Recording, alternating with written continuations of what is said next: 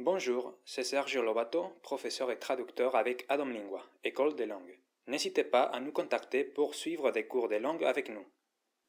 Aujourd'hui, je vous présente le passé simple. Le passé simple exprime une action achevée, située dans une période de temps révolue, dépourvue de tout rapport avec le présent. Par exemple, ayer fui al cine. Hier, je suis allé au cinéma. Ou bien, murió hace tiempo. Il est mort il y a longtemps. À différence du français, on emploie très souvent le passé simple, aussi bien à l'oral qu'à l'écrit. En fonction de l'adverbe de temps qui précède l'action, on adapte le passé en fonction de l'adverbe de temps qui précède l'action principale, on utilise le passé simple ou le passé composé.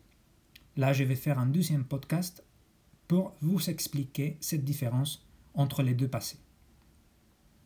J'espère que ce podcast vous sera intéressé. C'était votre podcast quotidien d'espagnol avec Sergio da Domingua.